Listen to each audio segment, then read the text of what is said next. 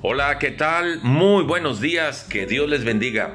Seguimos meditando en el libro de los Hechos, ya estamos en el capítulo número 23. Este capítulo presenta a Pablo ante un concilio que le está juzgando, que le está señalando.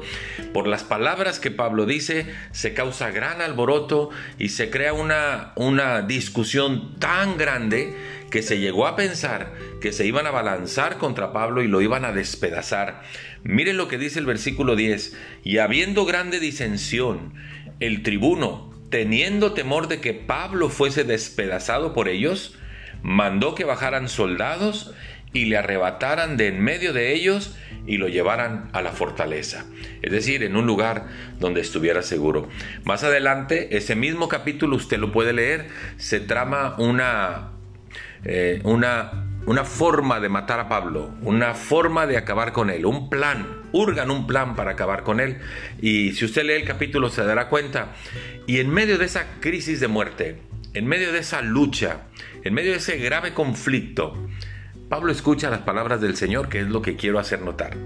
Dice el versículo número 11, a la noche siguiente se le presentó el Señor a Pablo y le dijo, Ten ánimo Pablo, pues como has testificado de mí en Jerusalén, así es necesario que testifiques también en Roma. Yo ahí estoy, Pablo. Ten ánimo, no te preocupes, estoy contigo.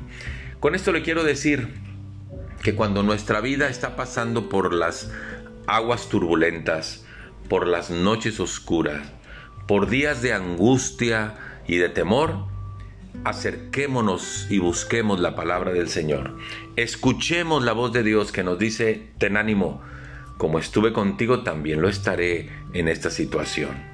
Recuerdo el Salmo 1, dichoso el que medita en la palabra de Dios, porque ese será como un árbol plantado junto a las corrientes de las aguas, que dan fruto a su tiempo, su hoja no cae y todo lo que hace prosperará. Viene la palabra cuando yo la necesito y hay una promesa de bendición para mi vida.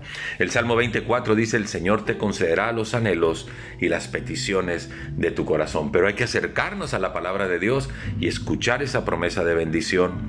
Proverbio 16.3 dice, pon en manos del Señor todos tus proyectos, todas tus obras y se cumplirán pero hay que acercarnos al Señor y oír su voz.